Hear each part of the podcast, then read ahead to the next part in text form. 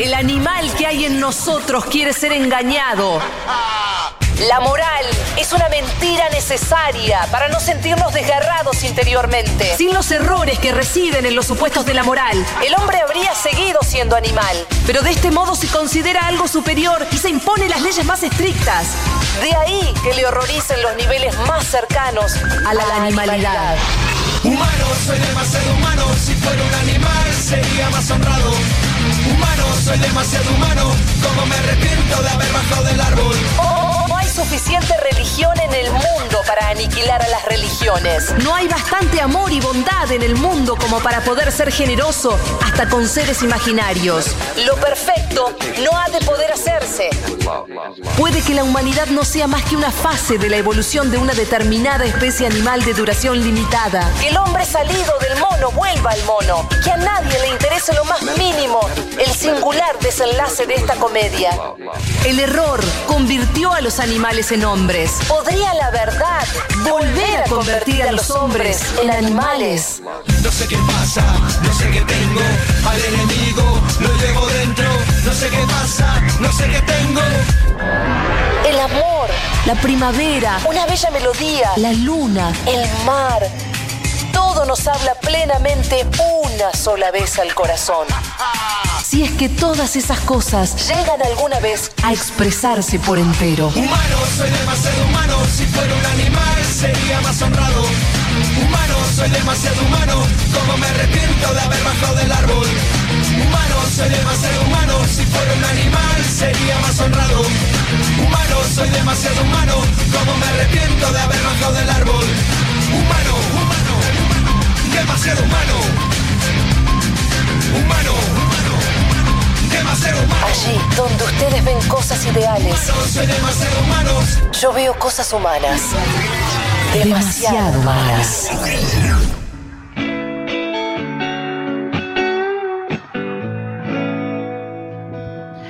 Pasa la vida y el tiempo no se queda quieto. Llegó el silencio y el frío con la soledad. ¿Y en qué lugar anidaré mis sueños nuevos? ¿Y quién me dará una mano cuando quiera despertar? Volver a empezar. Siempre la cancha, ¿no?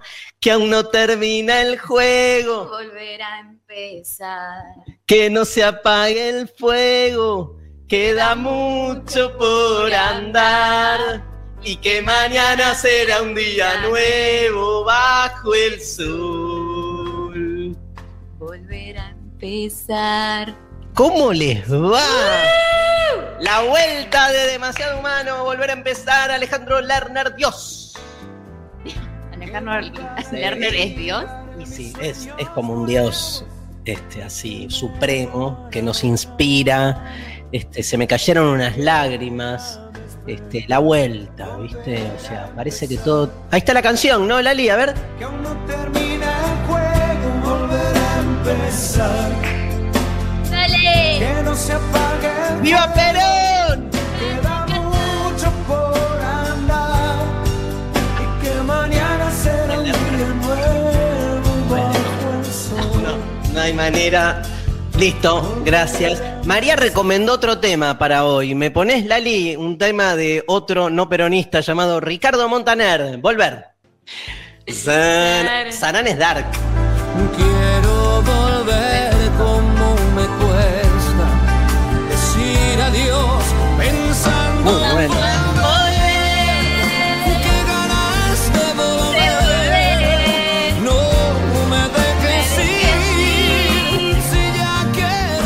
Dónde usaban este tema? En una telenovela. Se llamaba Valientes.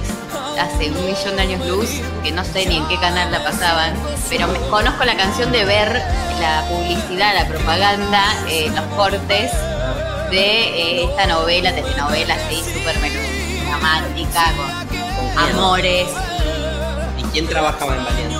En Valientes, ya te digo, trabajaban. Valientes, acá lo tengo. Valientes, novela. Valiente, película de Disney. No, una Valiente, bravo, no, no me aparece. Bueno. Acá está, acá está. Telenovela argentina. Trabajaba Eh, ah, de Polka, mira, en el 13. Luciano Castro, Julieta Díaz y Mariano Martínez.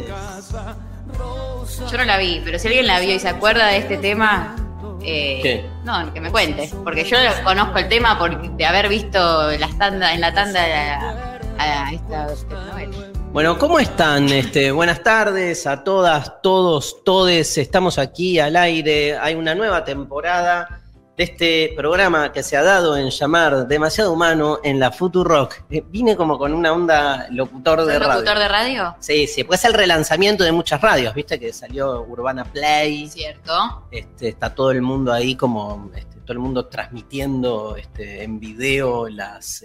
Adaptándose, ayornándose a las nuevas plataformas. ayornándose y nosotros, este, nada, nosotros somos el programa de la muerte de Dios, loco. ¿Se quedó claro? Somos, pará, ¡Ey! WhatsApp, somos el programa religioso, porque el tema de hoy, aunque les parezca increíble, somos tan pero tan creativos que se lo dedicamos a la vuelta, al volver, al retorno. Todo el programa va a estar atravesado por esta, mm, esta idea, que es una idea, digamos, que de algún modo marca una tensión entre dos concepciones del tiempo, pero también del espacio. Por eso nuestra consigna, que ahora la vamos a, a desarrollar, tiene que ver con a qué lugar o tiempo quisieras volver.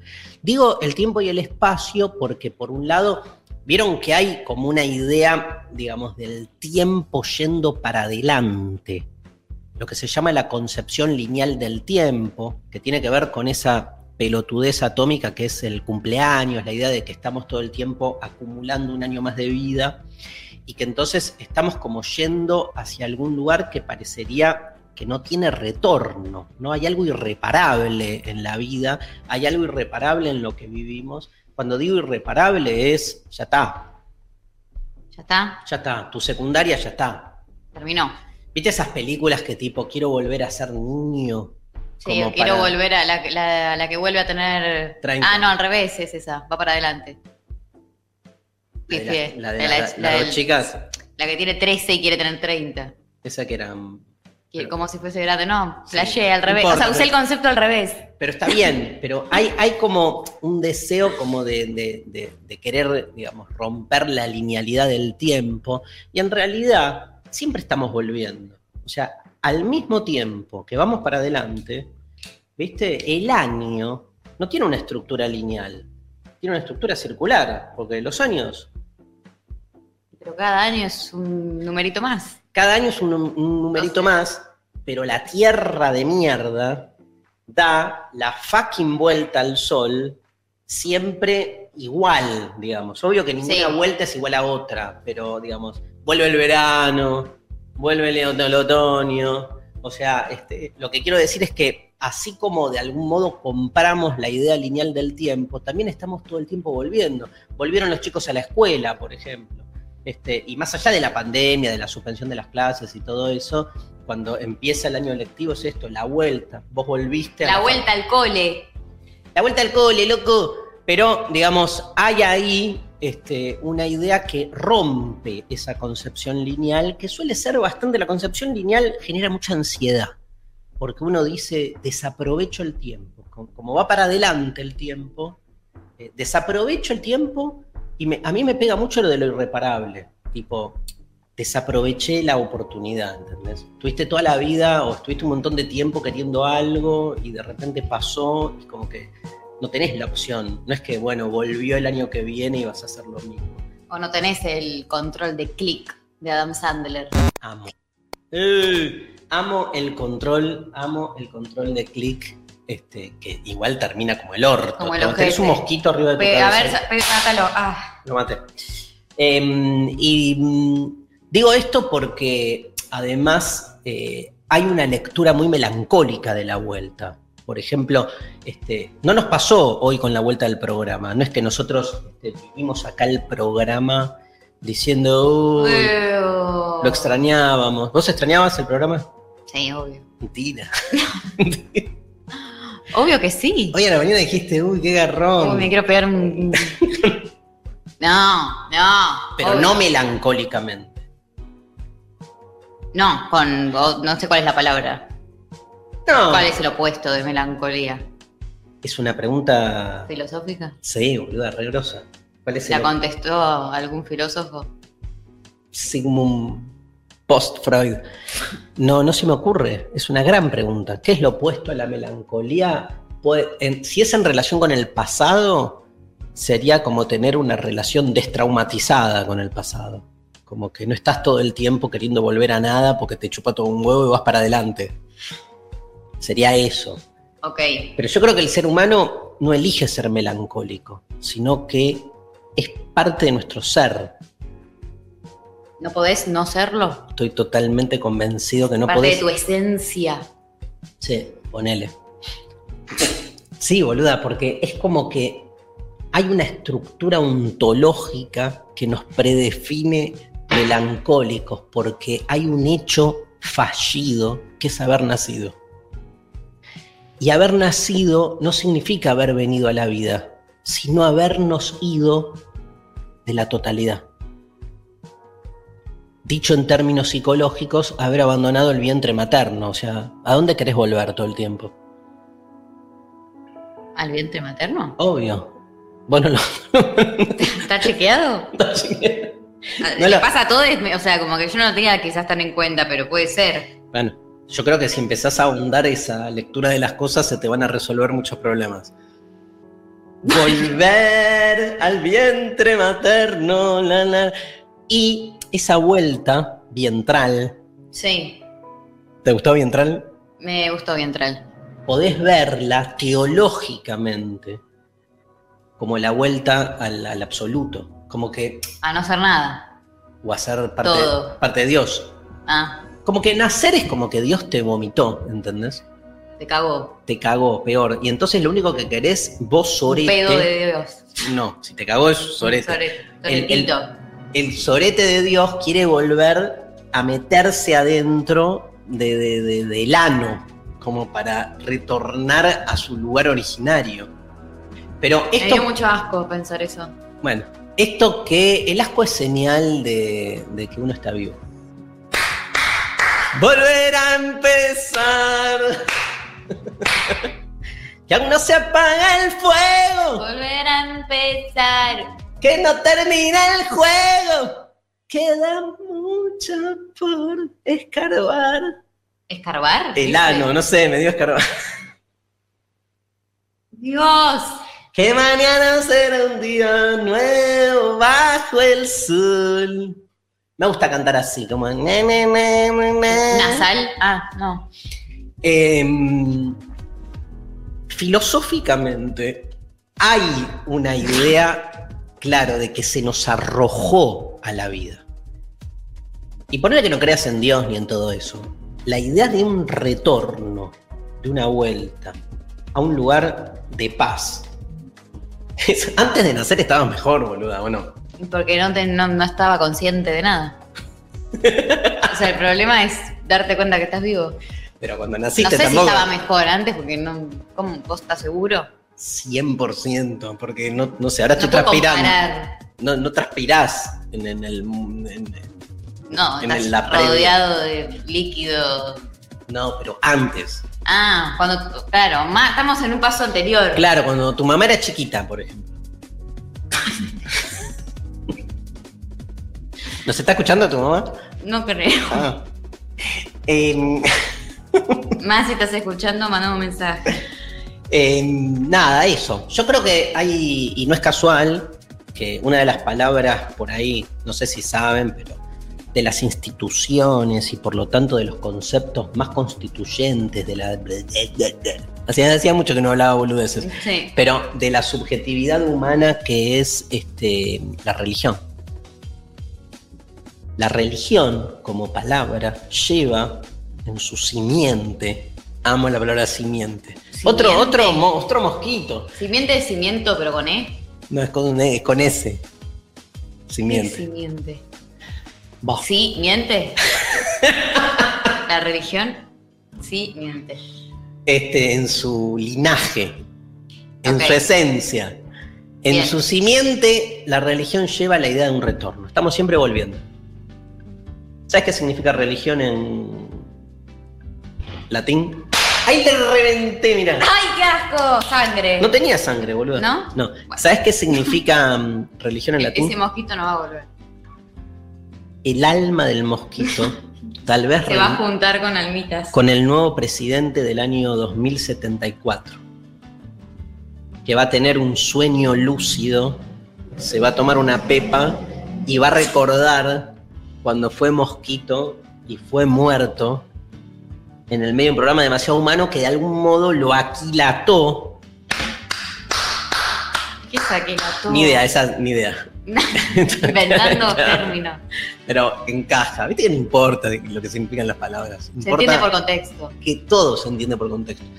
Em, religión en latín significa volver re, porque hay un sentido del re que es el de retorno. Sí. Volver a ligar. O sea, a ligar a lo español, eh, al- como que ligaste ¡eh, volví a ligar, loco! No, eso no es español, ¿no? Es un español del conurbano. ¿Qué? No, está bien. No, religarte en el sentido de volver a, a ligarte con la divinidad. Ah, ok. Como que, Como que hay un. acordate que nacer es haber sido cagado, según tu expresión. Entonces, querés volver a, a de dónde provenís, Con Dios. con Dios. Por eso la, re- Dios. la religión es toda una práctica de retorno a lo divino, donde se supone que cuando te morís volvés. Pero no todos, A priori. no todos vuelven, ay, a priori. ¡Eh, a priori! A priori volvés. Pizzería a priori.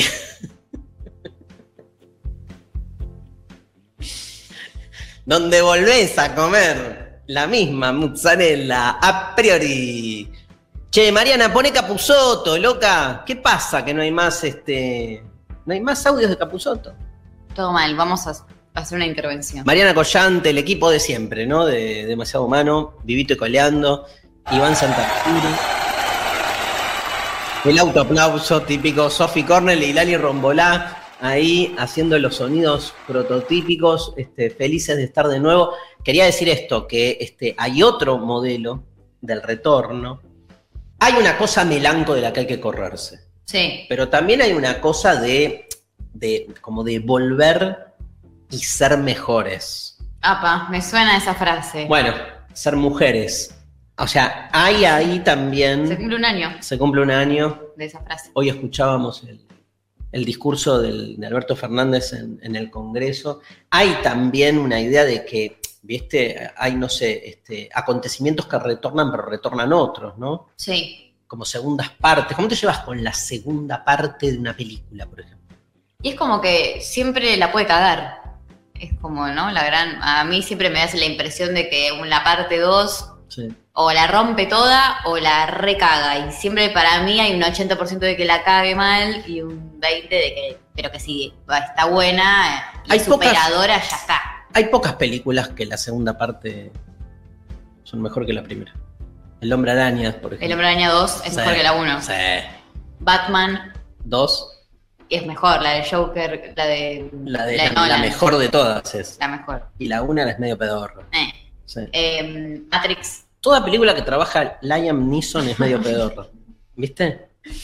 La Matrix 2 es la mejor de las Matrix. Bueno, ahí mira. Un montón de ejemplos. Che, ¿por qué no hay eh, Truman 2? Porque, ¿qué? ¿Cuál es el...? Truman sale a Nueva York. Y Nueva York también es un... Claro, es la caverna dentro de la caverna.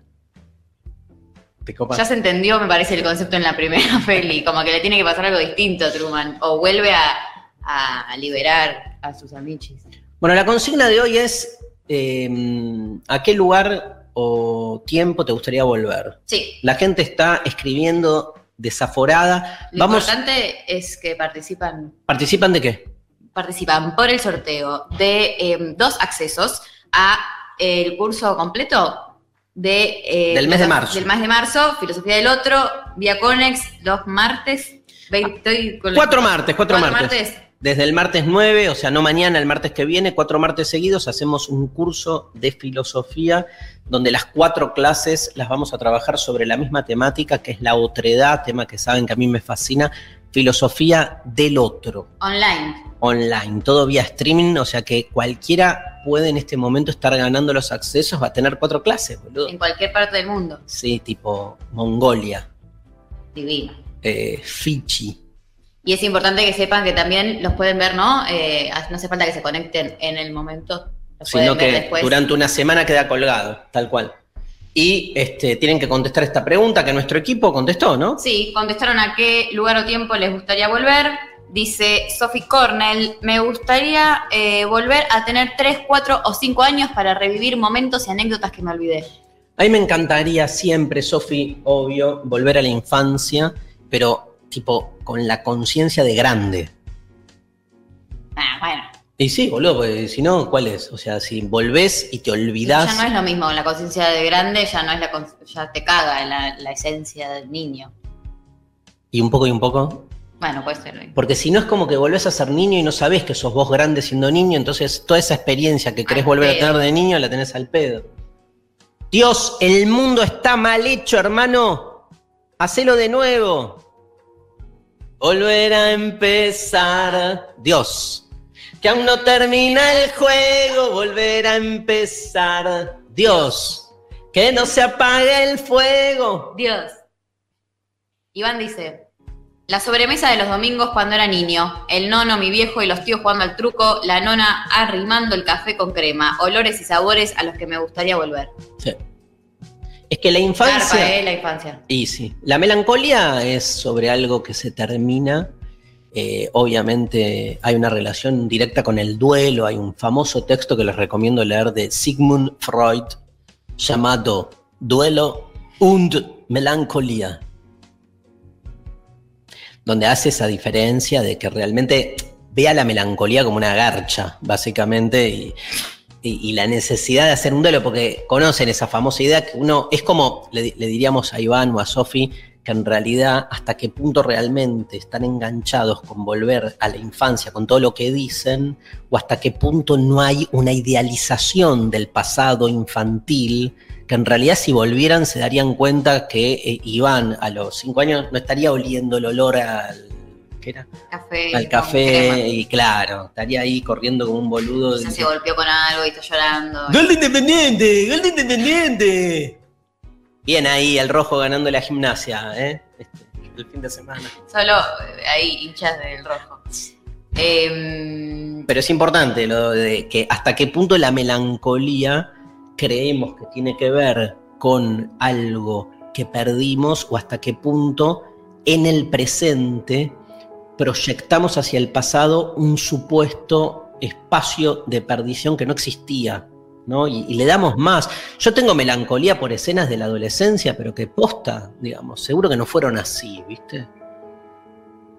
¿Qué dice? me quedé pensando ¿Qué? en la canción de Spinetta. que dice- Volver a empezar. Era de Spinetta. Era Spinetta. ¿Cuál? No, eh, que todo tiempo por pasado fue mejor. Total, Marian, ¿cómo no nos dimos cuenta de esa canción? Na, na, na, na, na, na, na, na, na, na, na. La estoy cantando, te juro. Nadie entiende, pero no me acuerdo de la letra.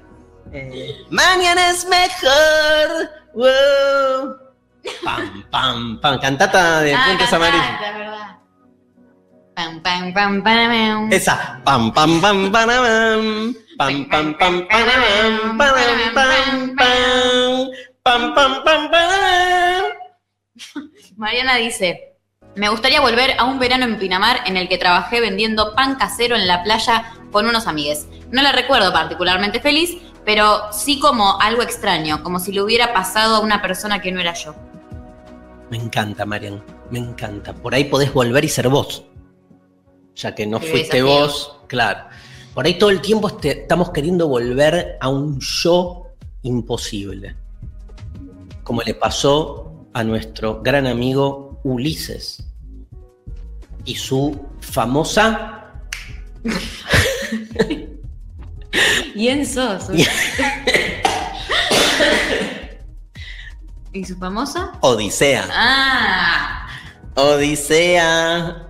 Este, ¿Te acordás que el retorno de Ulises fue imposible? Porque Ulises quiere, después lo cuento, quiere volver, pero este, el dios eh, Poseidón se enoja porque le clava un socotrón en el, en el ojo a, a- a Cíclope, que era un hijo, que era un boludo que tenía un solo ojo.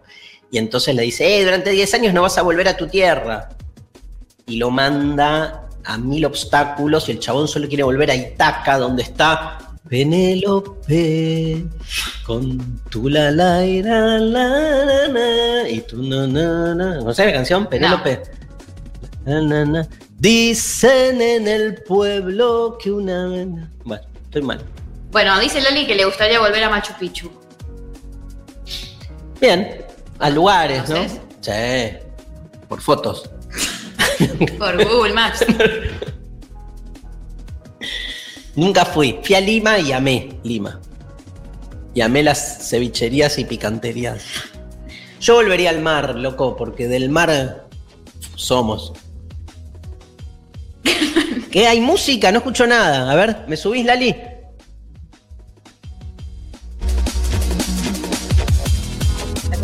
Ah, creí que nada. Bueno, ¿vamos con la primera canción o tenés algo más? Están llegando un montón de mensajes de les oyentes que nos pueden mandar por la aplicación, a través de Twitter también. Les vamos a estar leyendo en Instagram, por todos lados. Me encanta. Y arrancamos con un temazo de nuestra banda favorita, los Beatles. Woo, woo. Back in the USSR. ¿Vos dónde? ¿A qué lugar eh, o, o tiempo volverías, María? ¿Lo pensaste? Justo hoy hablaba con unos amigues que nos gustaría volver a vivir eh, una de esas tantas marchas multitudinarias en Plaza de Mm. Mayo, donde había escenario, bandas, fuegos artificiales, populismo, ¿entendés? No, fuera joda, un poco de esa sensación de Volver estar a- en, la calle. de- Pero digamos como gente. que tu retorno lo pensás como volver a tener la experiencia de algo. O sea, ¿te gustaría volver a una de esas marchas o te gustaría, digamos, de acá en adelante que ese tipo de marcha se pueda volver a hacer? Entonces volver a sentir eso, pero en Es el, que me, me parece, no, al pasado. al pasado. Sí, al pasado, tipo, pasado. Claro. ¿Vos? Las dos cosas, o sea, yo quiero volver, por ejemplo, el fútbol me llama mucho a... Porque en el momento estás viendo un partido, ¿no? Ivancito, que estás ahí en la cancha, estás viendo un partido y estás con el culo, los huevos en la garganta. Y entonces... Una metáfora. Una metáfora. Y es como que no lo disfrutás, entonces como saber que, yo qué sé, volvería a la cancha ahí más tranquilo. No, pero me- un partido en específico, a una el- época, el- con Sabela, con y campeones, eh. Cholo. Sí, todo. Todo, todo. Ahora estamos ahí volviendo con el ruso Zielinski a. ¿No? ¿Sabes quién es el ruso Zielinski? El nuevo DT. Sí. Tus amigos no lo quieren, ¿no? A A Zielinski. nadie lo quiere hacer. Y, pero porque suele ser con- de esos técnicos que caga equipos grandes. Está muy bien. Lo queremos. Lo queremos. Sí. Este, pero no sé, ¿viste? O sea, me gustaría, la infancia me, me llama, la adolescencia también. Me gustaría, por ejemplo, volver a presenciar el nacimiento de mis hijas, Mira, pero como más relajado, no pensando, mirá si no sale.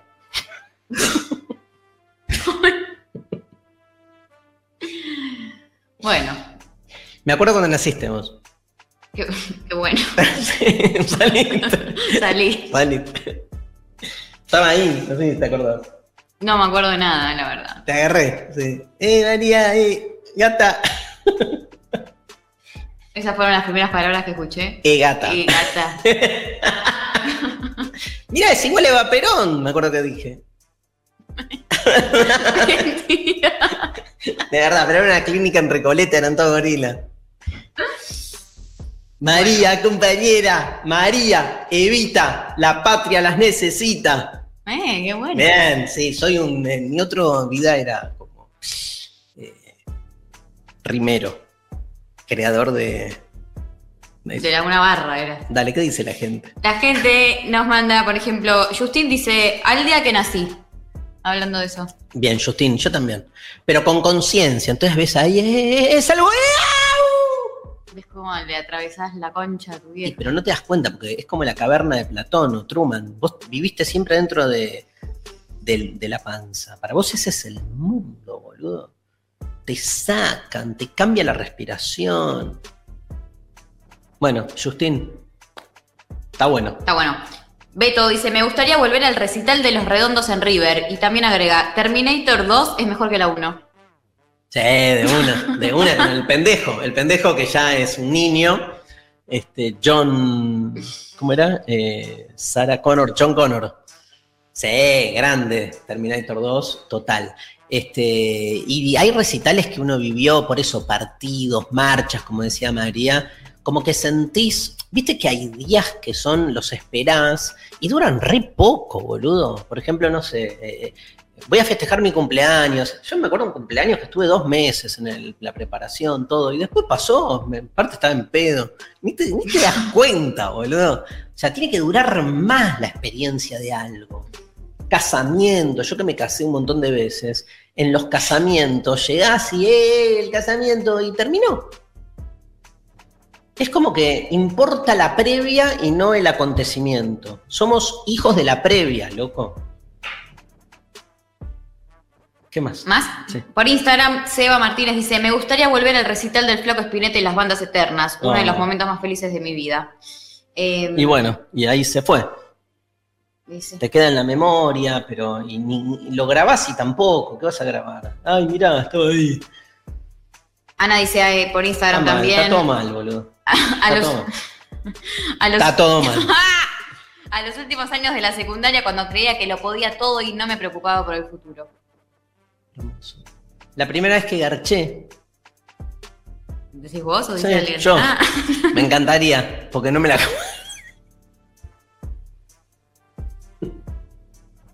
¿Hay algún evento, hay algún evento grosso que no te acordás? Como que todo el mundo, tipo, todo el mundo se acuerda de su primer garche, yo no me lo acuerdo. No, no me pasa. Porque sos sana, boludo. ¿Quién sos? ¿Por qué? ¿Quién sos?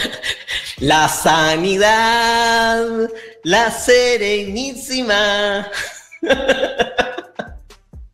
¿No te pasa? No me de haberme olvidado un momento clave en mi vida. Sí, tipo el último día del que terminaste la escuela.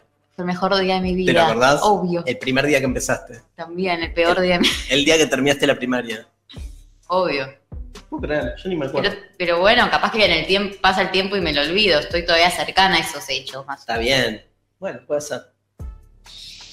Dale, más, más mensajes. Mira lo que dice Abril por la aplicación. Dice, me encantaría poder volver al momento justo donde condenan y matan a Sócrates y después avanzar un poco y ver lo mismo pero con Jesús. A ver si es el mismo, si no es un mito, si no es un plagio, boludo. O sea, el que escribió la historia de Jesús, posta, es, agarró la de Sócrates y, la copió. Copy paste. Copy y cambió los nombres de los personajes. Obvio, todo igual. Es el mismo guion. Igual la pregunta era: ¿qué lugar o el tiempo querés volver tuyo? O sea, ya está, ¿cómo se llama la oyenta? Abril. Abril está dando por supuesto que es una especie de ángel. Bueno, no sabemos. Igual. Eh, escribe La panza de tu vieja. Dice: Darío, habla de la pulsión de muerte en Freud, del retorno a lo inanimado. bueno. Eh, Está la palabra retorno. Ah, claro. Este, dale, en otro, en otro momento. Eh, Juanma en Twitter dice: Volvería a la época de los recitales del indio. Nadie, nada me dio mayor satisfacción que aquellos recitales. Saludos desde Corrientes. Carlos Jesse, me encantaría volver al Teatro Gran Rex, lugar en donde vi por última vez a mi banda favorita en el 2019. No dice cuál es. Seguramente lo disfrutaría de otra manera, ya que regresando al pasado lo haría como soy ahora y no como era por aquel entonces, pero tampoco me importa demasiado la verdad. Me encanta el final. Es la famosa frase Heraclitia, nadie puede bañarse dos veces. En el mismo río. En el mismo Santander Río. Auspicia este... ¿no? estaría mal. Dale. Pero él, eh, tiene razón, porque cuando él vuelve, uno nunca es el mismo. Y bueno. Antonella dice, me gustaría volver al último día que vi a mi papá, sabiendo que es el último día y decirle todo lo que lo quiero. Sí, sí.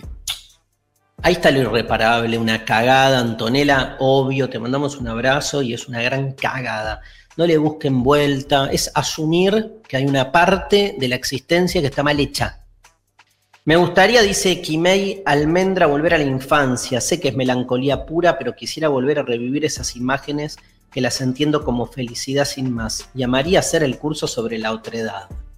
Bueno. Genial.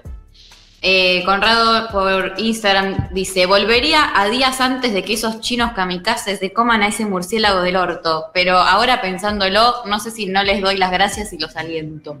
Mira, cómo vamos Fuerte. modificando nuestra percepción de lo, de lo que fue la pandemia, de lo que está haciendo. Proto Caviar dice, no se puede volver si será todo nuevamente lo mismo, como en el Día de la Marmota, solo el camino hacia la nada, como Odiseo.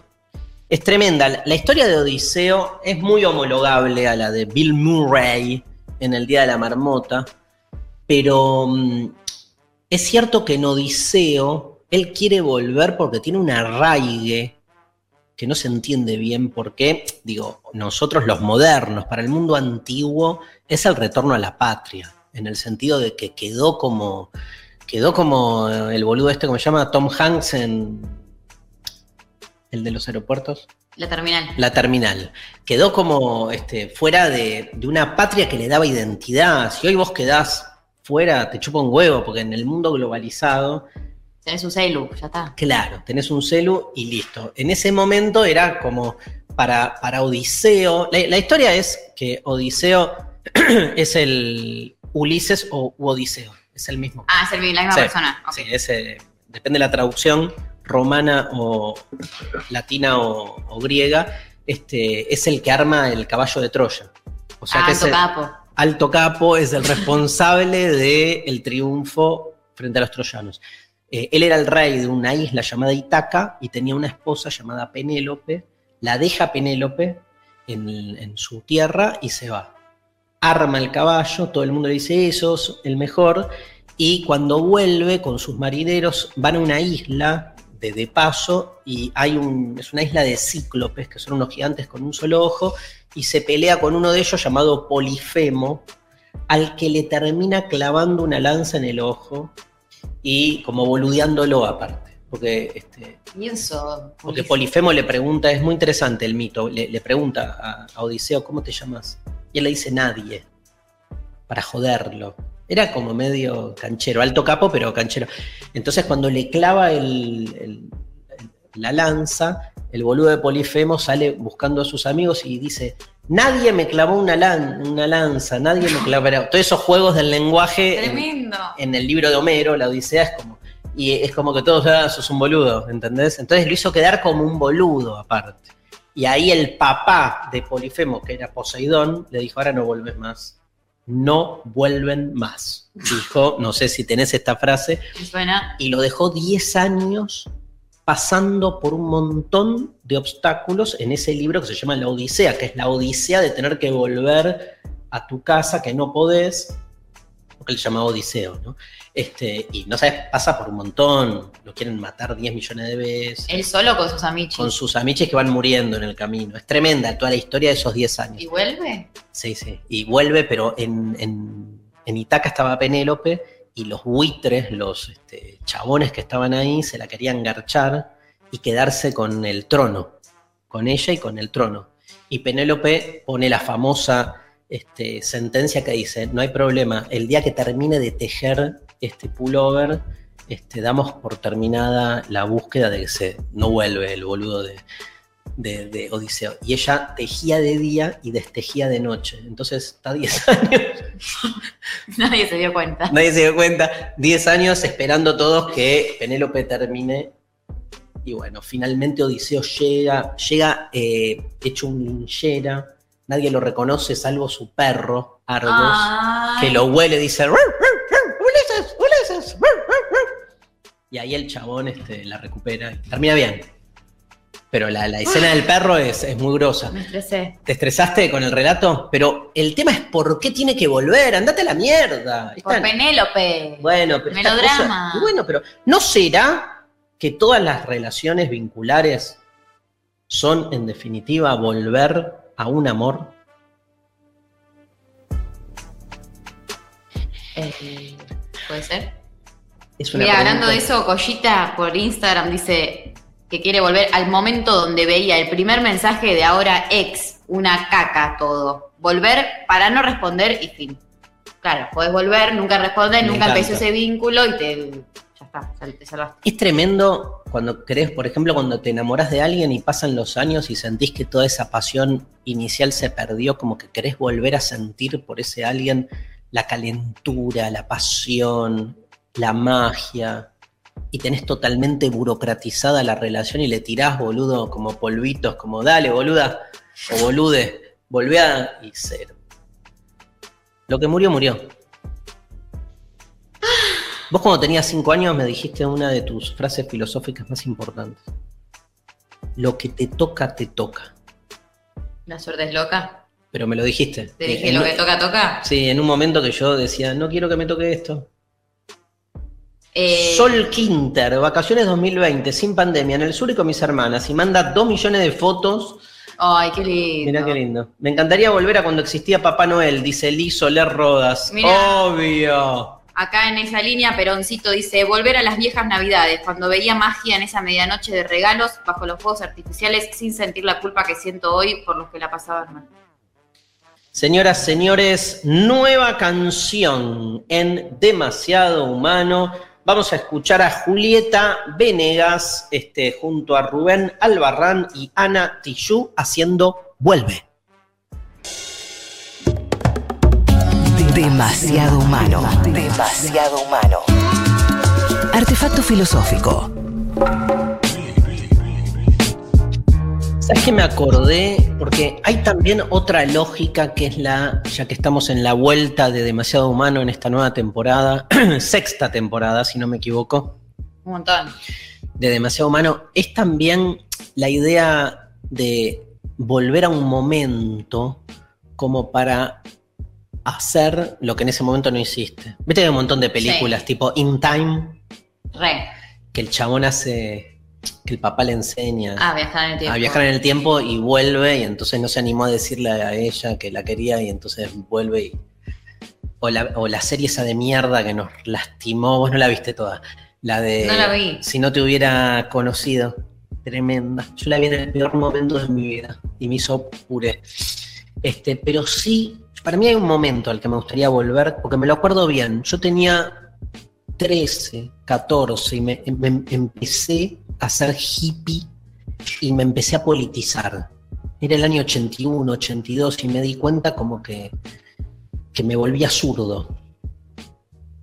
Y tenía un grupo de amigos que eran más chetos. Culpa. Por lo menos social, no sé. Pero ella, ¿viste? O sea, Es culpa de ella. Sí, yo que soy tan padre de, de- de propender a la autonomía de les hijes, no da. La única vez que mi vieja fue, me dejó y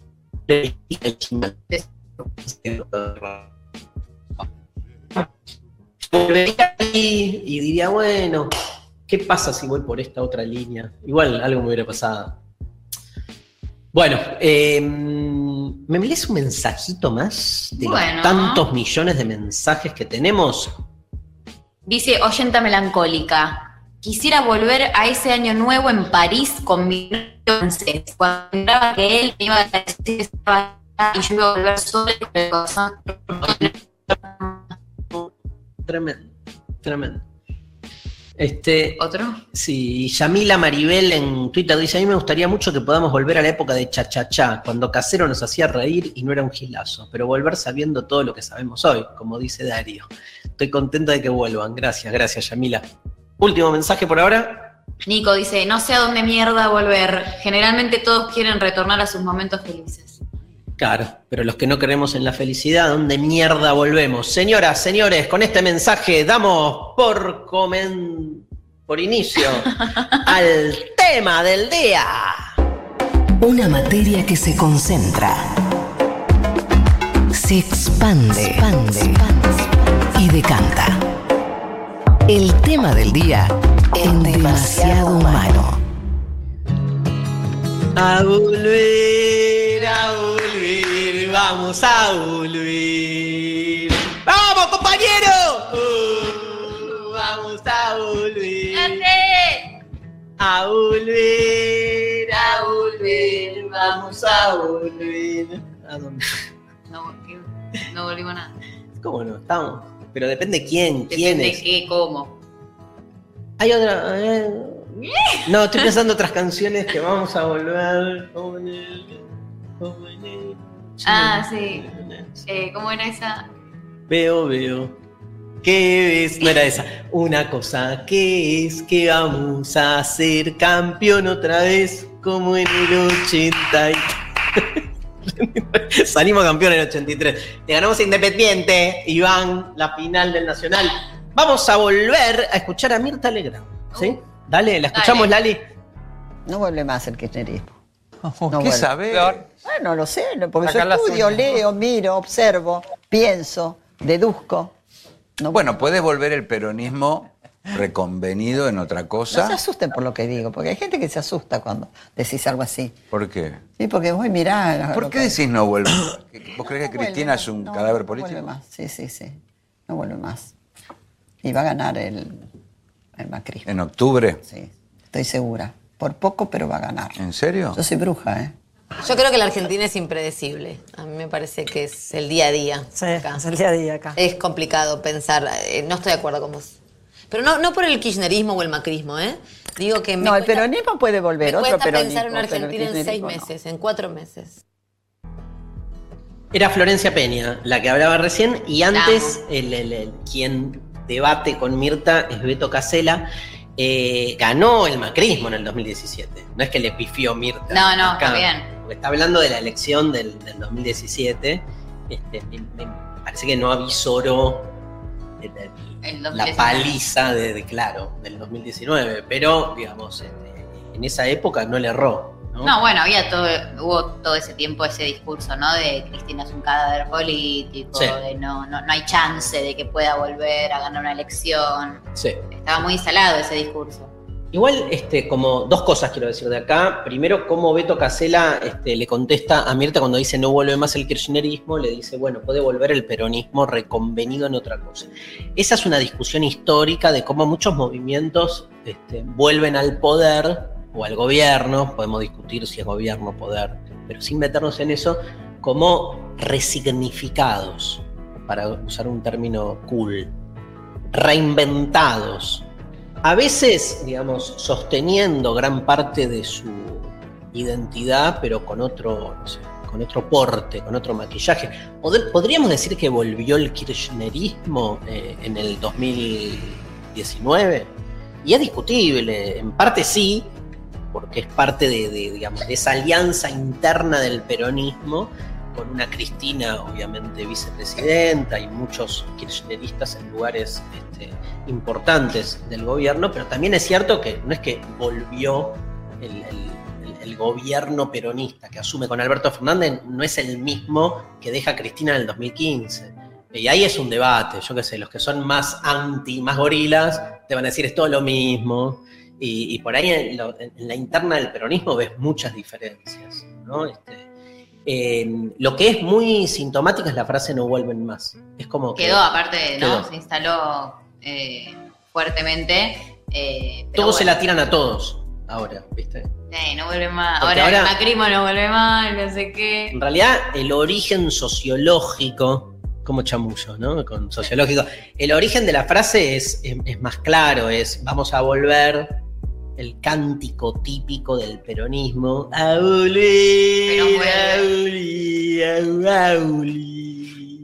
Eu, a volver. Es que hay un personaje de Capuzoto que está Que con los todo así, ¿no? que está con los amigos. ¿Te acordás, Marian? Ese personaje empieza a hablar con los amigos y tener y como que se entienden ya entre ellos de tanto de formar el lenguaje y el chabón sale a la calle Y habla así, ¿verdad? y nadie lo entiende. El colectivo, y que, ¿qué? Lo ven como que tiene un problema. Bueno, No, sí. bueno, que hay algo del Perón vuelve, ¿no? De, de- Sí. muy fuerte, que también marca, marcó estos años de historia argentina. Marco del Pont. Eh, hay como ahí una, una propia, como que hay algo, ¿no? Del significante volver, no sé, fuerte de, nuestro Total, lado. Maru, ¿no? total, total. Porque el Perón vuelve es este, una, digamos, el Perón vuelve con la, la B y la P. Que además, te digo, es una reconversión del Cristo Vence, que son los que bombardearon la Plaza de Mayo en 1955. Es genial ir viendo cómo la historia se mueve para un lado para el otro, pero es cierto que ese Perón vuelve tiene que ver con la proscripción, el exilio de Perón. ¿no? Que estuvo 18 años afuera. Entonces era como la pelea histórica del peronismo en los años 60, es que vuelva Perón. La vuelta. La vuelta. Y la vuelta fue un escándalo, fue este, la masacre de Seiza, donde las dos grandes líneas peronistas, derecha e izquierda, se hacen mierda con un- más de 300 muertos.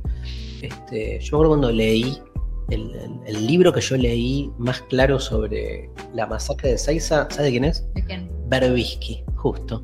Mira, Que, que está pasando, no está pasando por su mejor momento. Este, pero me acuerdo que fue tremendo todo el informe que hizo. Este, un librazo, Ezeiza. Y, eh, y a partir de ahí el peronismo se queda, ¿no? Como decís vos, con el significante la vuelta. Por eso eh, el volver siempre que el peronismo pierde el, el- el gobierno. Con lo cual es muy claro cómo el antiperonista le pega donde debe, cuando dice no, no vuelven vuelve más. más. Y es durísima. Porque hasta te diría que en el peronismo hay más una vocación de estar volviendo todo el tiempo que otra cosa. ¿Sabes quién dice eso? ¿Quién? Pedro Saborido, y lo vamos a escuchar ahora con Alejandro Berkovich, este, en el programa de Ale Berkovich de Radio con Vos, pasaron cosas.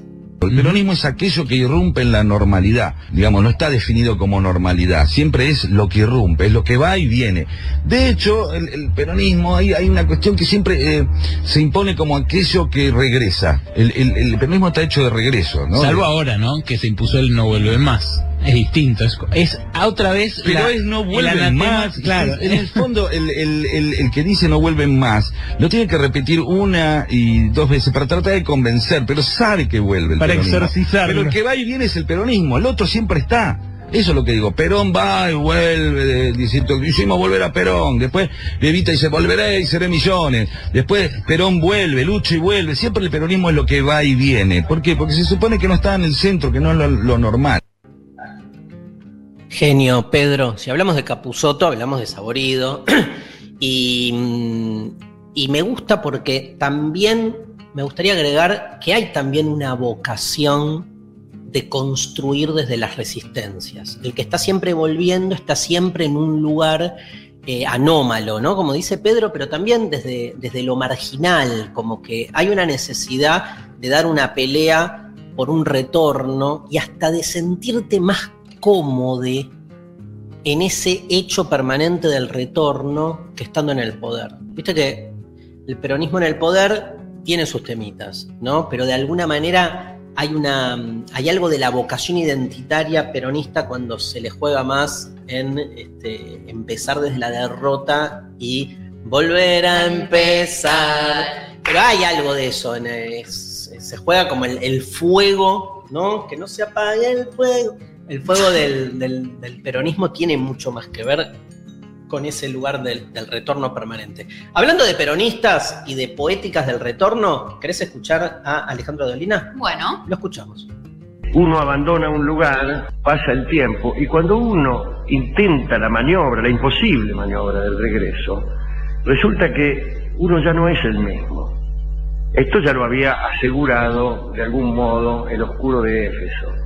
Pero no solo uno ya no es el mismo. El lugar a donde uno retorna también se ha corrido, se ha modificado, se ha degradado, se ha disfrazado, se ha tergiversado o ha sido sustituido. Uno vive sustituyéndose. El, el hombre que soy hoy ha sustituido al ayer. Pero los lugares donde yo estuve, las mujeres que amé y a las que eventualmente quisiera volver, tampoco son las mismas. Y han sido sustituidas por otras. Y los lugares a donde pienso yo encontrar a esas mujeres o esos amigos, tampoco son los mismos lugares porque han sido sustituidos. Así que es imposible regresar a ninguna parte. Tremendo, tremendo porque aparte nos deja esa sensación, diría, de que uno está siempre arruinándose, en el sentido más raigal de la palabra, de raíz, donde arruinar es volverse ruina, ¿no? No hay retorno porque todos los lugares por los que pasamos son lugares que se derrumban como una ruina. Esa vacación que extrañás ya fue, te queda en la memoria y te queda totalmente tergiversada, ¿no? Entonces, esa necesidad de apearse de un pasado ya ido provoca una profunda melancolía y una sensación de, imposibilidad. También provoca lo contrario, que es una especie como de industria del retorno, donde se supone que es posible, volvés al mismo lugar de las vacaciones, volvés esto. Pero uno está siempre intentando recuperar algo que sabe imposible. La vida no es más que una tremenda carrera hacia la nada, ¿no? Eso está claro. Y vamos nadificando cada una de las cosas que vivimos. Yo sé que uno quiere tener una versión optimista, pero te morís igual, ¿no? Entonces, me parece que este, puede ser mucho más, en todo caso, esclarecedor entender este movimiento de, arruinamiento. ¿no? Este- Este programa lo estamos arruinando, porque se ha vuelto, se viene volviendo ruina. Después alguien lo va a escuchar en Spotify o en YouTube, este, y, y bueno, lo va a vivir como si hubiese pasado, pero nosotros ya vamos a estar llorando. Me angustié.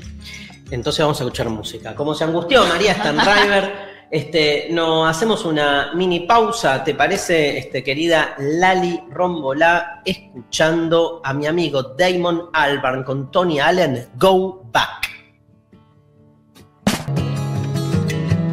Dice Rocío en Twitter, escuchándolos hablar sobre los recuerdos y el pasado, me acordé de una frase de Luis Gluck. Miramos al mundo una sola vez en la infancia, el resto es memoria. Uf, Angustiante, dice Rocío. fuertísimo. La verdad angustia, loco, punto. Corta la bocha. ¡Eh, corta la bocha! Comunidad Aye dice, eh, arrancó Trancu, Stan River en la Futu. Ja, ja, ja, ja, gracias. Trancu. Trancu. Acá estamos, somos esto. Bueno, dice por la aplicación Rosarinaza, el sábado cumple los 60 y quiero volver a cuando cumplí 40, pero con todo lo que sé hoy. Y sí, y sí. Porque si no, no da, ¿viste? Volver sin saber no sirve. Octavio dice, me gustaría volver a las primeras salidas que tuve con mi exnovia, puntualmente al día que me enamoré. Es el gran. Ahora nos vamos a meter con Hay ese un día, tema. ¿vos te acordás? Ay, yo no sé si recuerdo un día que digo, me enamoré este día, acá, en este momento. No, no, no sé si un día, pero sí un tiempo. Yo me acuerdo de, de- de- de personas con las que después se, se desamoró la cosa, de esos tiempos de, de, ¿viste? de magia. Sí, Se apaga la magia. chao, sea, muere. es que la magia es falsa en realidad, como toda magia. Estuve viendo esa película de, que vimos de.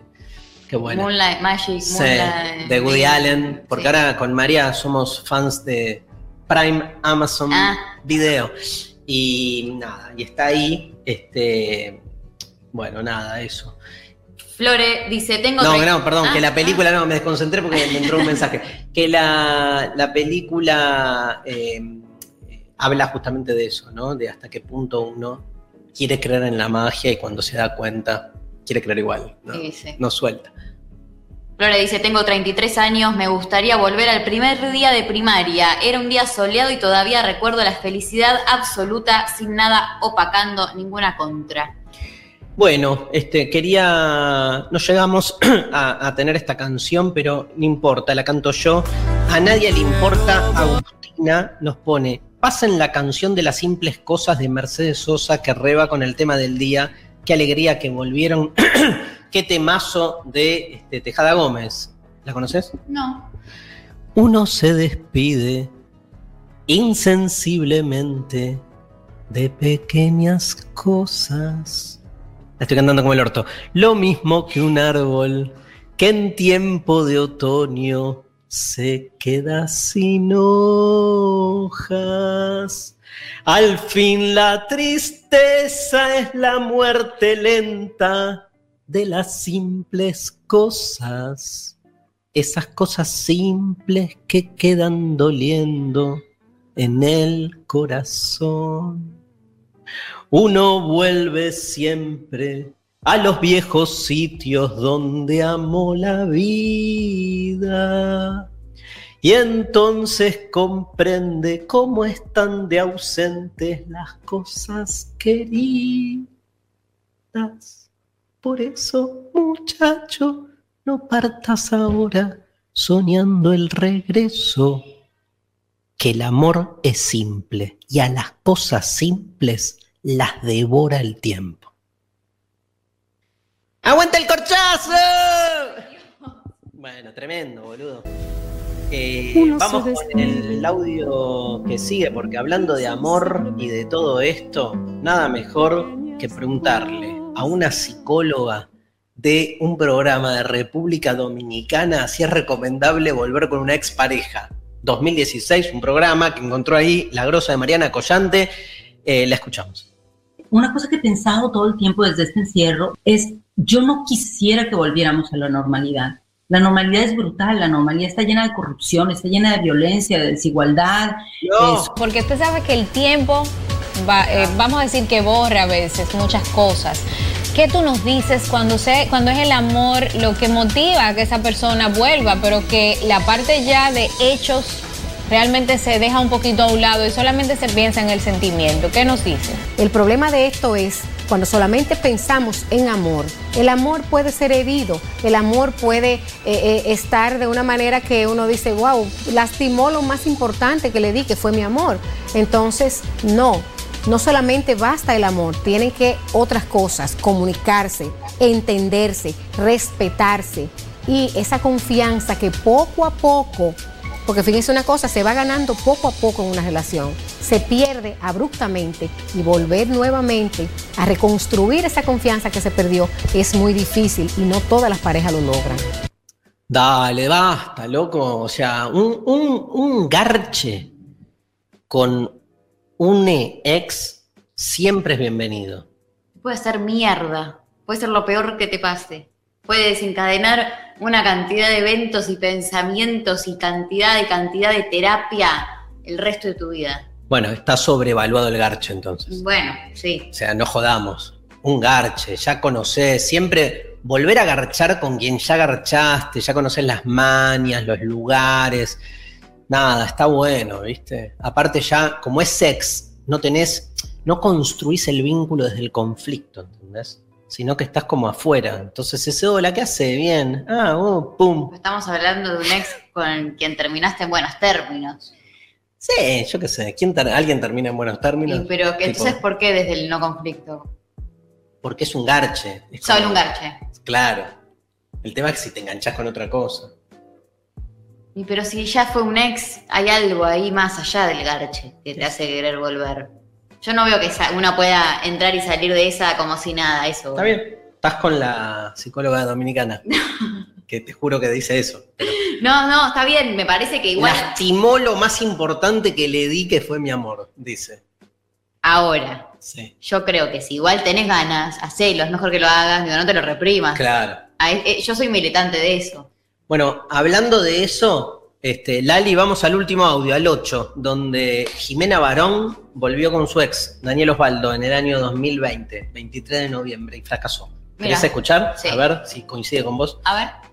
Veo es que como que se la cobraron a la cobra. Porque ella estaba como tranquila empezando esta relación con Daniel Osvaldo, contenta, feliz, le empezó a cocinar. Y ahí empezaron como las críticas a Sí. Jimena. ¿Cómo volvés con él?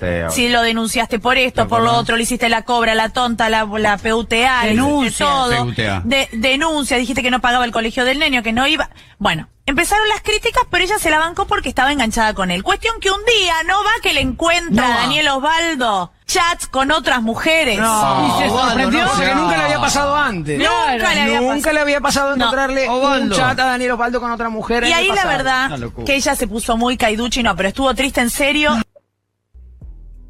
Estuvo triste en serio, porque hay formas de estar triste. Que no son, porque ellos, Claro. todos esos panelistas. Es todo como Ah. pa- por la galería.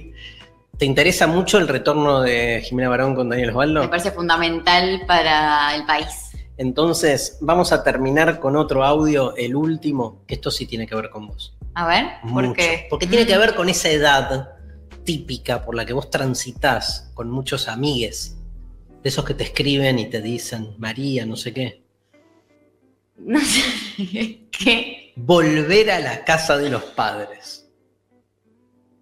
Vos decís que, por ejemplo, a tu edad, te vas a vivir sola. Sí, Estás un año sí. y no podés, no sé, por algún motivo volver a vivir con tus padres. Es, Un corchazo. No sé, igual, o sea, no me pasó. pero a priori. A priori te querés matar. Ok.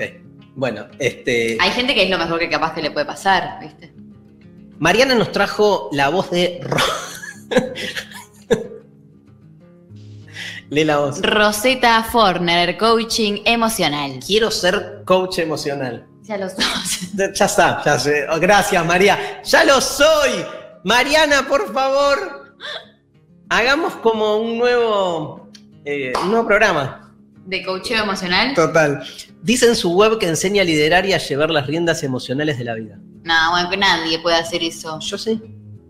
Liderás y llevas las riendas emocionales de la vida. Igual esto es el 2012. Andás a ver en qué anda ahora Rosetta Forner. este, a ver, ¿no, ¿lo escuchamos, Lali? Y esa vuelta al hogar, a refugiarse, porque hay que buscar el apoyo de la familia. En eso no hay nada malo. No tiene que ser vivido como un fracaso, sino como una manera de solucionar temporalmente o de capear el temporal. Uno tendría que negociar por primera vez unas normas de convivencia porque son tres, cuatro o cinco adultos los que ahora van a convivir, no papá, mamá y los niños.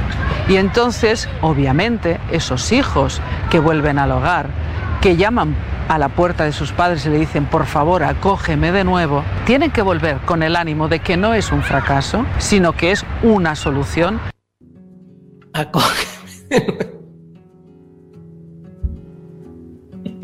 Dios mío. Qué importante es entender esto. Eh, ¿Nos vamos a la pausa? Dale. Dale, este, nada. Yo nunca volví desde que me fui. ¿A la casa de tus padres? A las casa, a la casa de mis viejos, a la casa de mis viejes. Las veces que volví, me acuerdo una vez, estaba muy deprimido y volví y dije, necesito que me quieran. Y dormí en lo que era mi cuarto, tipo 15 años después. La pasé peor. Ay, no. O sea, hay lugares a los que no se vuelve. Punto. No hay mucho más. Con esto nos vamos a la pausa. Se viene la media hora final de nuestro programa. Em, ¿Qué dice eh, Sophie Cornell? Se pone a. No, me escribe Garche con el ex y dice, no, lo sobrevalorado no es el Garche, lo sobrevalorado es el ex. Dice ella. Dice una persona Ah, por la que- aplicación. No, no, para mí es el garche, ¿eh? lo sobrevalorado, este, claramente, porque si no, obvio que Alex a veces está sobrevalorado, pero si el garche no tuviese tanta connotación, nada, es como compartir un, un café. Igual, es lo Para mí es lo mismo tomar un café que coger. con un exi. Con esto, vamos. ¿Tenés el tema de Cerati Melero? La gran vuelta. La vuelta por el universo. Abrirse, mezclarse, saltar la medianera, devenir, jugar, patear los dogmas. Demasiado humano. Escribir en el aire.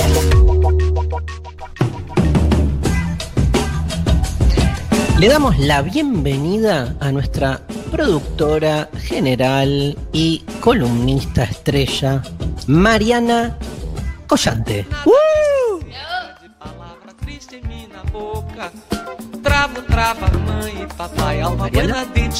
Si no canta Caetano, no es la columna, no es la columna de siempre. Pero no es la, no es la columna ahora.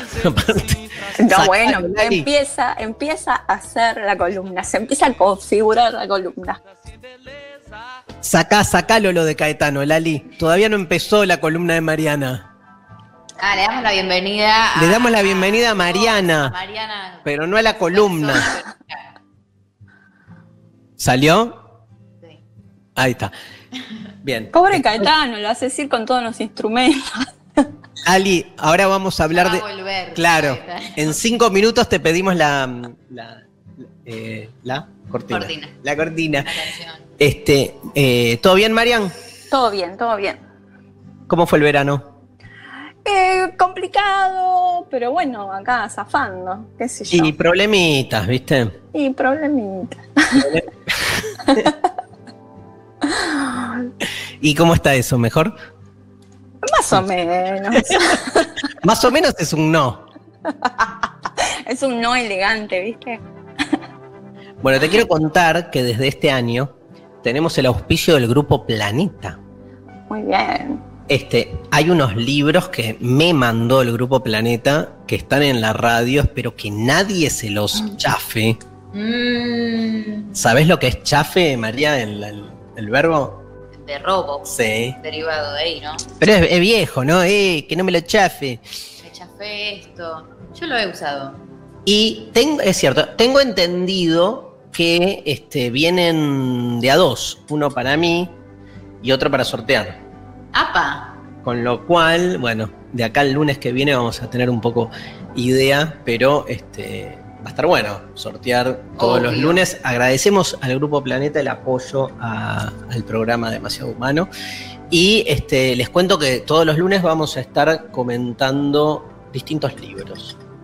Eh, saben que Planeta además este, tiene muchos sellos, el sello Tusquets, el sello Paidós, o sea, la verdad que hay un montón de libros buenísimos eh, y este, vamos a empezar igual el lunes que viene, pero contarles que todo el mes de marzo lo vamos a dedicar a libros escritos por mujeres o con temática feminista. ¿Por qué? Porque el marzo es el mes. ¿De la mujer? No. ¿Mes de la mujer? Ah, No. bueno, hay como Pero algo es el de- 8M, el sí. 8M, ¿no? El Hay 8M. una épica de Sí. marzo. Hay paro, ¿no, Mariana? El 8M. Parece, parece que hay paro.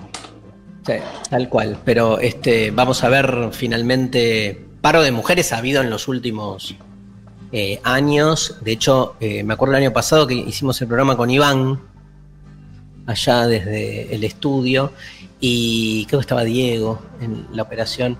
Eh, veremos que, cómo, cómo va a ser este lunes. Y, y bueno, tenemos unos libros, Marian, que nada, te quería, quería que estés porque los vas a envidiar, básicamente. vamos, a terminar, vamos a terminar negociando con vos, a ver cuál, porque por ejemplo, el lunes que viene voy a hablar de quemar el miedo, que es el, el- el manifiesto que acaba de sacar Planeta del colectivo Las Tesis. Ah, interesante. Tremendo, tremendo. Este, como además en, en Chile, ¿no? Como Sí. surge fuertemente el movimiento. Va- a- vamos a, estar hablando de este libro. Y este también durante el mes de marzo del libro que sacó eh, Paula Mafía, que se llama Verso, eh, Carne de Cañón, de Victoria Herrera, y eh, un librazo que se lo voy a prestar a María, que se llama Diario de una princesa montonera, ¿Qué? ¿Cómo no lo tengo ya en mis manos? de Mariana Eva Pérez, librazos, ¿eh? Con mucha- Lo leí, el de Mariana Eva Pérez, me encantó, es muy divertido eh, y tremendo, es tremendo ese libro. Lo necesito. Lo tenés que leer, María, es muy para vos. Me Bueno. lo voy a chafar. Esa.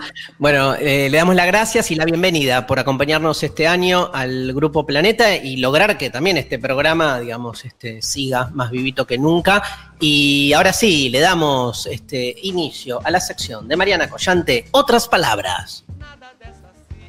Palavra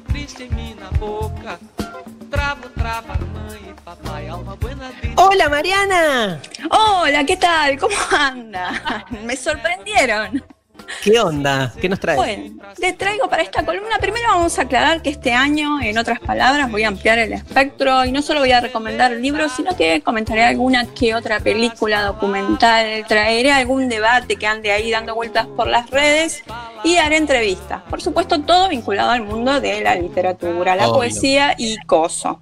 Hoy vamos a comenzar por una gran poeta que se llama Mariela Gourik, que editó en 2019 la novela De dónde viene la costumbre. Eh, en un segmento de la charla hablamos de ese libro, pero también de las diferencias entre crear un texto narrativo y una poesía.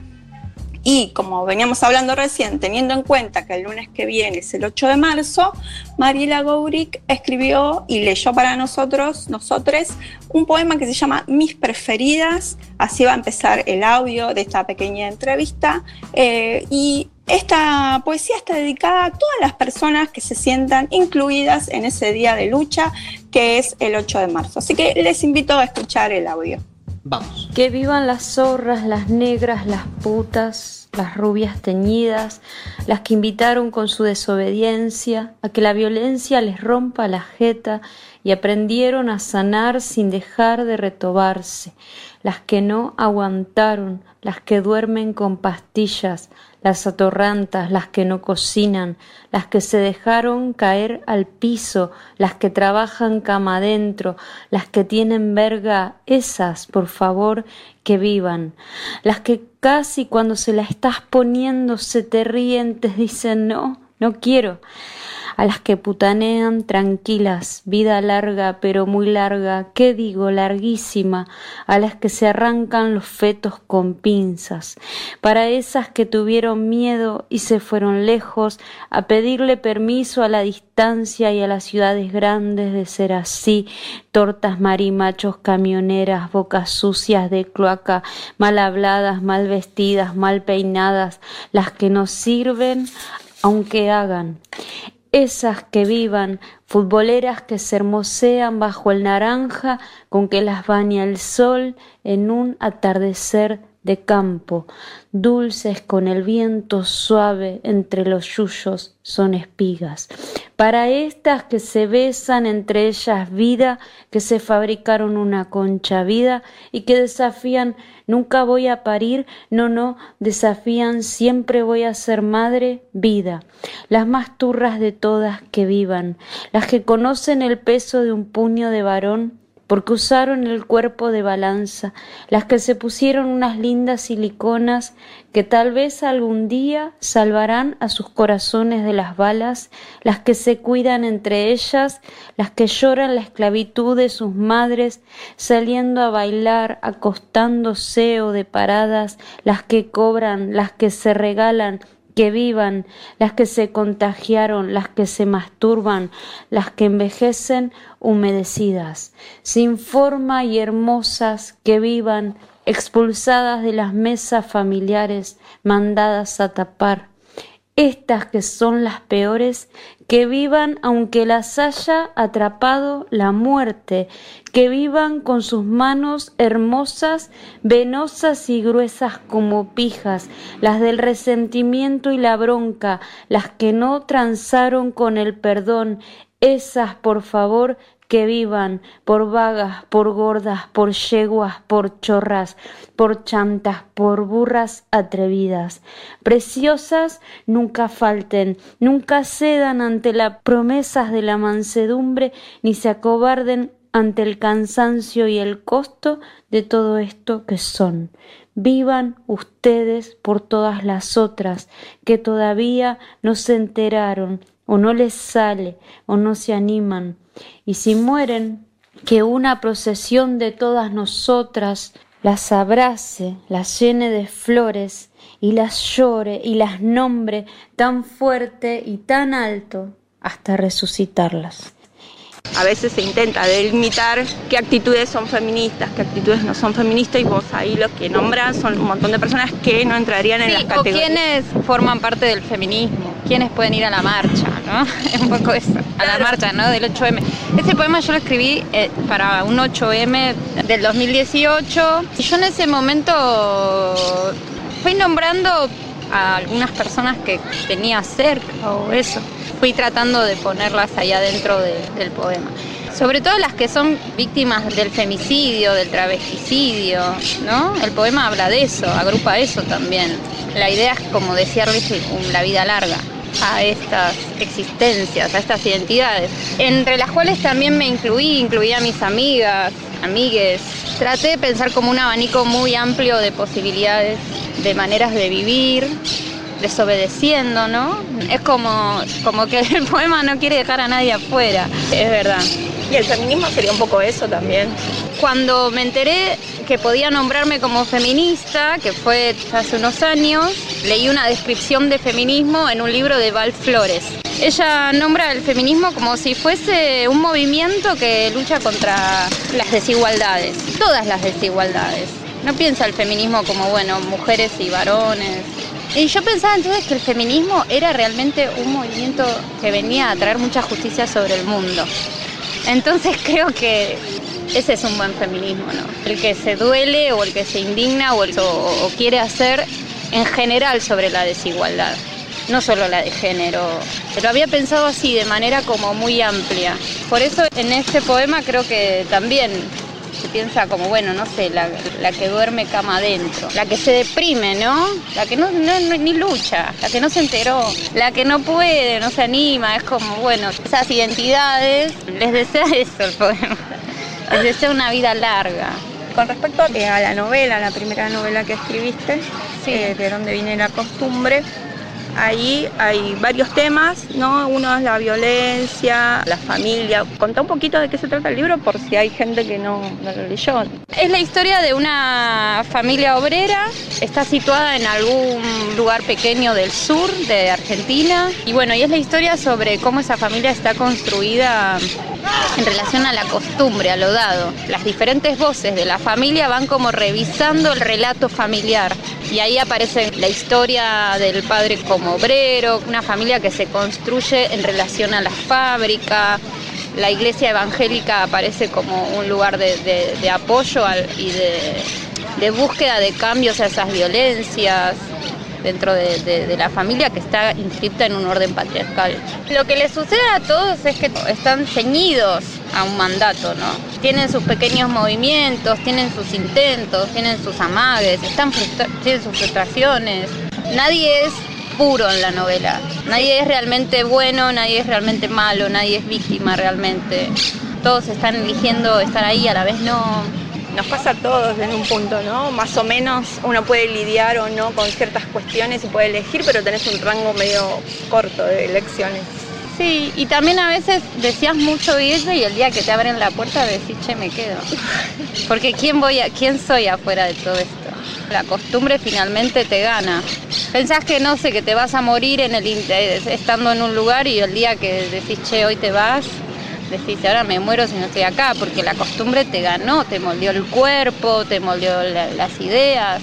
La costumbre como práctica de, de hacer, de estar en un lugar de cierta manera. ¿Qué laburo hiciste con respecto a tu escritura en este cambio de haber escrito tanto tiempo poemas, de haber publicado? Sí. A, a la escritura más larga o más espesa de la novela. tenés mucho tiempo para mostrar mucho o para mostrar poco, tenés mucho tiempo adentro de la narrativa o de la novela. Me tuve que aceitar en entrar en ese tiempo y tener esa paciencia. Lo que a mí me sirvió mucho de la poesía es una manera de usar el lenguaje, que sé que es más afina a la poesía o es más esperable dentro de la poesía.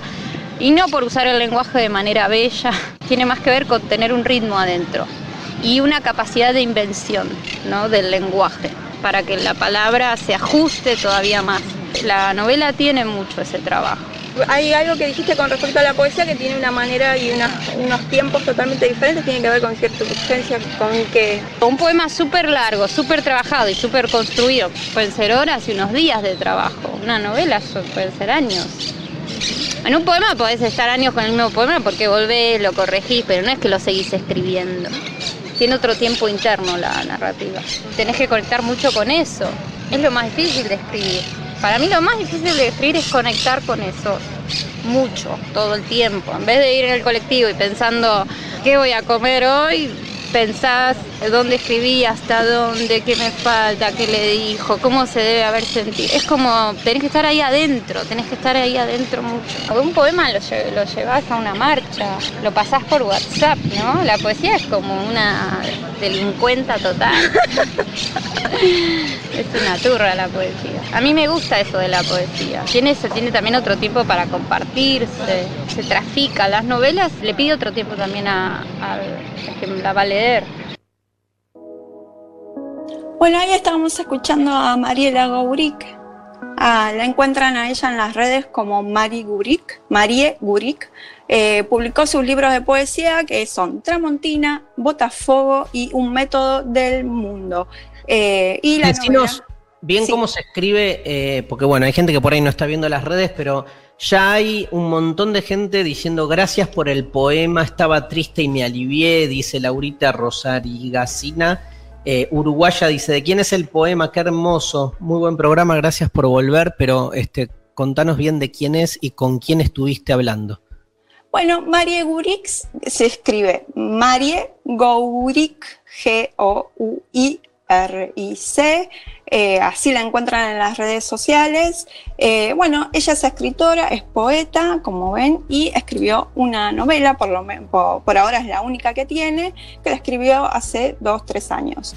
Eh, de los libros de poesía, bueno, eh, nombré Botafogo, Un método del mundo, que editó Blatt y Ríos, seguramente esa es la más fácil de conseguir, ese, ese texto, porque Blatt y Ríos es una editorial independiente, pero es un poquito más grande. Eh, ¿Qué más? Nació en Bahía Blanca, nació en el 83 y bueno, Nací en el 80. Sí, Eh, buenísimo, Marian, estuvo buenísimo. Buenísima la entrevista, buenísimo escuchar este, el poema. ¿Cómo se llama el poema? eh, mis preferidas. Eh, bueno, qué, bueno que le haya gustado a la gente, que ya estén respondiendo como, ah, me hizo bien, y qué sé yo. Bueno, de eso se trata también la poesía. Obvio. Y escúchame, ahí das curso este año, ¿no? Sí, a mí me pueden seguir en Instagram como Mariana Collante. Hasta el jueves, este jueves se pueden anotar en un curso que estoy dando sobre narrativa. En realidad es tres cuentos que tienen un eje común que son las criaturas. Entonces vamos a tocar un texto de Liliana Colanzi, otro de Carson McCullers y uno de Santiago Loza y en la última edición, que es el texto de Santiago Loza, va a estar el mismísimo autor charlando con nosotros. Así que bueno, eh, si Ah, tienen bueno. ganas, si les interesa, eh, me pueden escribir a marianacollante.gmail.com. Gracias, Marian, impecable. Eh, otras palabras de hoy. Este, ya vienen los dos ganadores, eh, que van a estar compartiendo desde no mañana, el otro martes, las cuatro clases de mi curso de filosofía sobre la otredad. Pero María tiene algo para decirnos. Así es. Bueno, Porque también tenemos otros acompañantes, además del grupo Planeta, que auspician y hacen posible nuestro programa. Exactamente. Eh, nuevamente, este año en Demasiado Humano te vamos a estar contando las novedades del sistema universitario argentino a través del CIN, el Consejo Interuniversitario Nacional, que fue creado en 1985 y tiene funciones esencialmente de coordinación, consulta y propuesta de políticas y estrategias de desarrollo universitario y la promoción de actividades de interés para el sistema público de educación superior. superior. Más información en sin.edu.ar. Y por otro lado, nos llegan noticias desde el sur del Gran Buenos Aires. La Universidad Nacional de Quilmes lanza las becas Transformación. El programa está destinado a garantizar el acceso y la continuidad de los estudios de las personas trans, colectivo que está atravesado por un contexto de exclusión y marginación. La Universidad de Quilmes ha construido una trayectoria desde distintas instancias institucionales en la defensa, promoción, debate y reflexión sobre problemáticas relacionadas con los derechos de las mujeres, identidades genéricas no binarias y contra todo tipo de violencias y discriminación. Encontrás más información y consultas en becastrans.unq.edu.ar. Buenísimo, bueno, se nos fue el primer programa. ¿Feliz? Tremendo, sí, re. Tenía muchas ganas de volver, de verdad. Eh, Yo también. Los extrañaba un montón, aparte nos escribían, pero. Un montón. ¿Cuándo vuelven, eh? ¿Cuándo vuelve la que tu madre? Este. ¿Hay ganadores? ¿Hay ganadores? Sí, hay ganadores del curso Filosofía del Otro. Por Twitter gana María PDB, que dice, me gustaría volver a las fiestas de fin de año en las que no me daba cuenta que estaba todo podrido en mi familia y esperaba las fiestas y el comienzo de las vacaciones. En lo de los abuelos todo el año, creo que era feliz. Te espero, María. Se va a comunicar la producción contigo a través de Twitter y por la app ha ganado Martina G, que escribió, quisiera volver a mis 10 años. Iba a la hamaca de la plaza y mi papá me preguntaba a qué nube quería llegar. Se la señalaba y me amacaba fuerte. Martina G, por favor, manda un mail a demasiado humano, arro- eh, perdón, demasiado humano ok, demasiado humano ok, arroba gmail.com, así coordinas tu acceso. Me voy a bañar, que me tengo que ir a, bueno a hacer el programa Desiguales desde la TV pública a las 10 de la noche. Gente, María, un placer. Este, Sofi Cornell, abrazo. Iván Santarciero, Lali Rombola, un gran beso. Este, Mariana Collante, Grosa. Este, nos vamos con Café Tacuba, Café Tacuba, Café Tacuba. Volver, no a empezar, a comenzar. Me encanta. A mí también. Nos vemos el lunes que viene, 8 de marzo. Esto es Demasiado Humano en la Futurock.